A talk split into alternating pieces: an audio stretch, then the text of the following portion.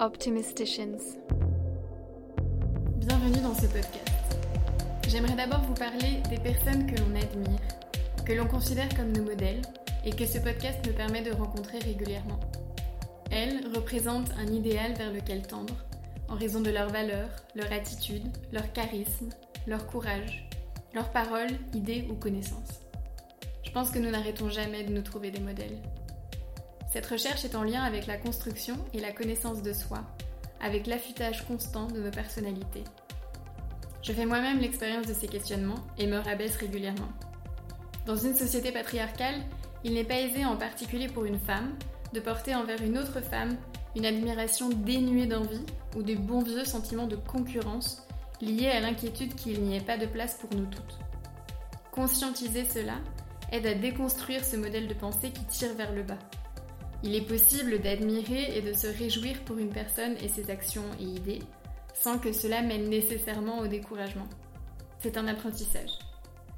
Et s'entourer d'un cercle bienveillant et encourageant peut nous aider à développer notre confiance en nous, ainsi qu'un esprit solidaire, pour continuer de nous orienter en toute légèreté vers nos figures de modèles qui ouvrent la voie vers ce qui nous anime réellement et nous inspire dans la société. Deux ans après la plus grande mobilisation sociale en Suisse, 30 ans après la première grève des femmes, 40 ans après l'inscription du principe d'égalité dans la Constitution et 50 ans après l'introduction du suffrage des Suissesses, les collectifs de grève féministes appellent de nouveau la population à descendre dans la rue ce 14 juin 2021 pour faire entendre leur voix et leur colère, car notre manifeste de 2019, comme nos revendications, reste valable.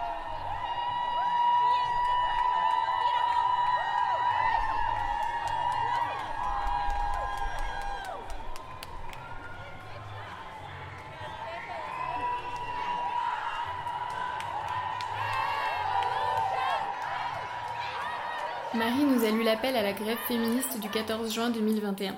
En tout, 120 000 personnes ont manifesté dans toute la Suisse pour revendiquer l'égalité. Une vague violette de lutte et d'engagement a déferlé.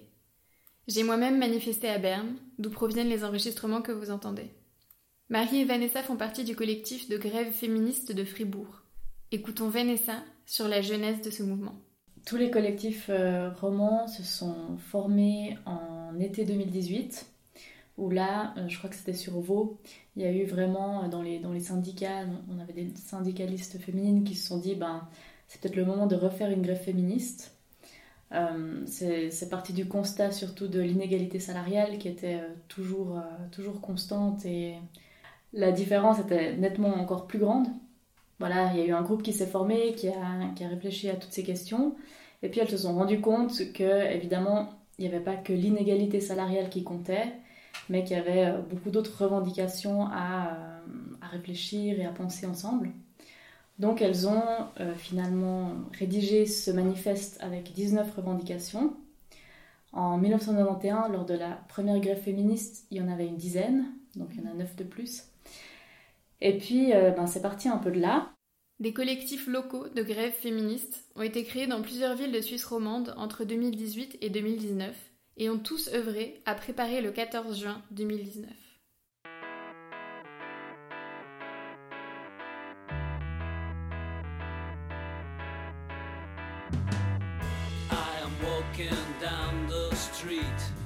Alors après, à Fribourg spécifiquement, je ne sais pas si ça a aussi directement été créé en 2018 euh, je pense qu'il y a eu une réunion qui s'est faite assez vite, d'abord avec les syndicalistes, mais finalement euh, qui, a, regroupé aussi euh, les personnes qui travaillent dans des associations qui luttent pour l'égalité, jusqu'à début 2019, où là j'ai l'impression qu'il y a vraiment beaucoup de femmes et personnes sexisées qui sont venues dans, le collectif, mais qui n'avaient aucun background militant en fait. Mm-hmm.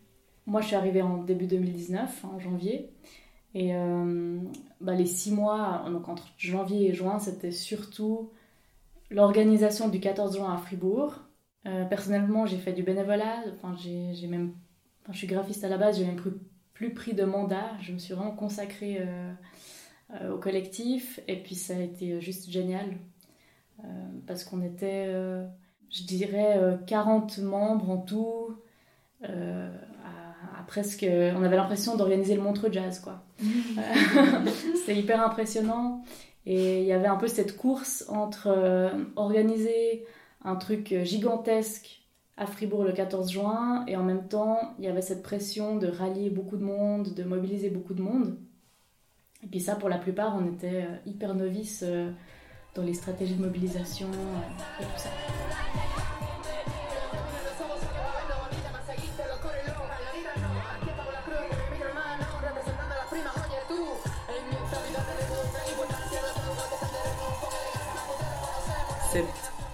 Vague violette, en fait, elle a vraiment, je pense, elle a permis à beaucoup de personnes de se sentir moins seules, en fait, concrètement. Mhm. Et ça a permis la création d'un collectif actif, mais aussi de tout un réseau de personnes autour du collectif qui sont, euh, qui sont féministes, qui sont qui peut-être souhaitent pas ou ont pas le temps de s'engager, mais qui sont présentes, qui sont qui nous soutiennent, qui sont pour avec qui et pour qui on se mobilise aussi en fait euh, toute l'année.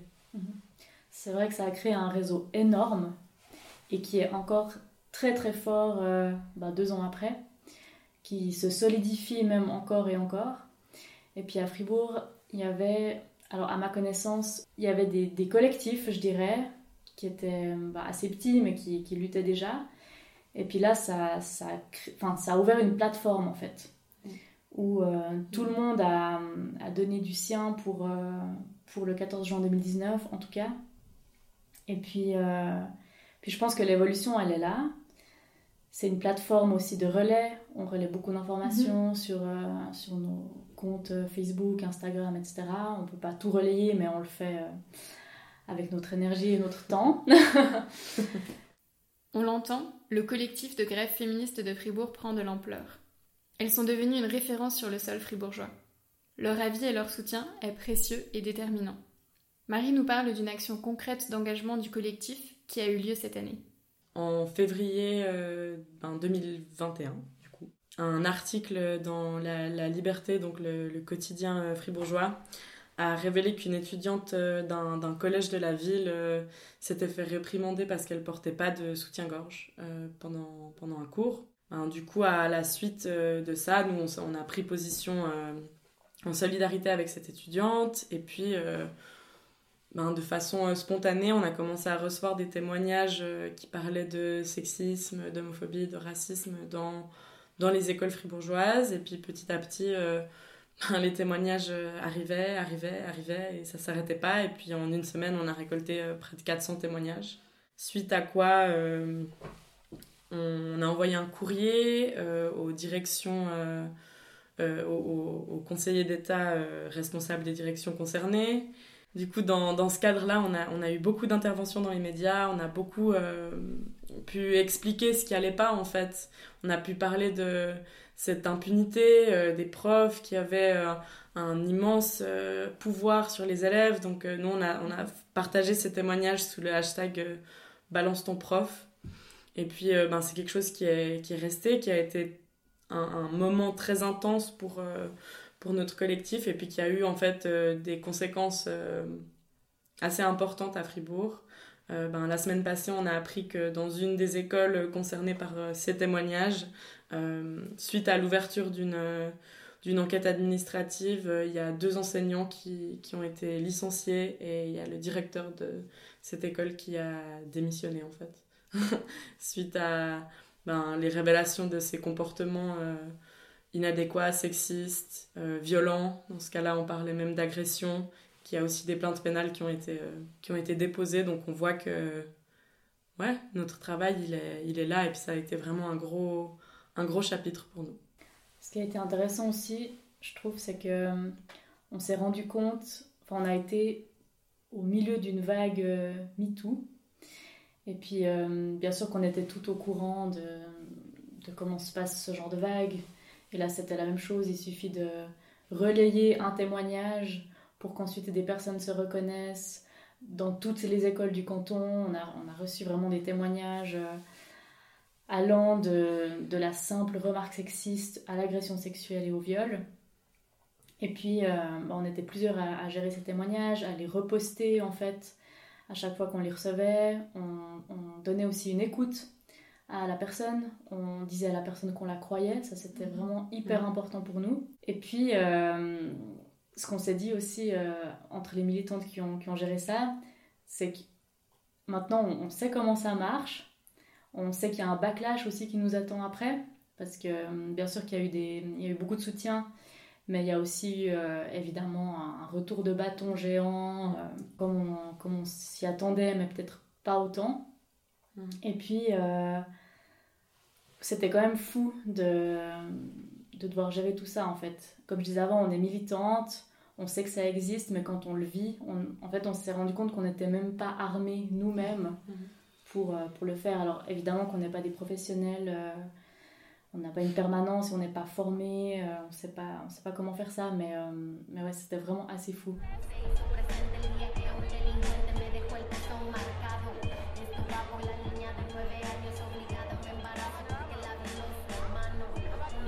Pense qu'il y a encore beaucoup de travail à faire au niveau du collectif parce que ça reste euh, un collectif euh, avec des femmes blanches issues des milieux universitaires euh, et on a vraiment envie de, travailler là-dessus en termes de diversité, d'inclusion et de décoloniser en fait le collectif.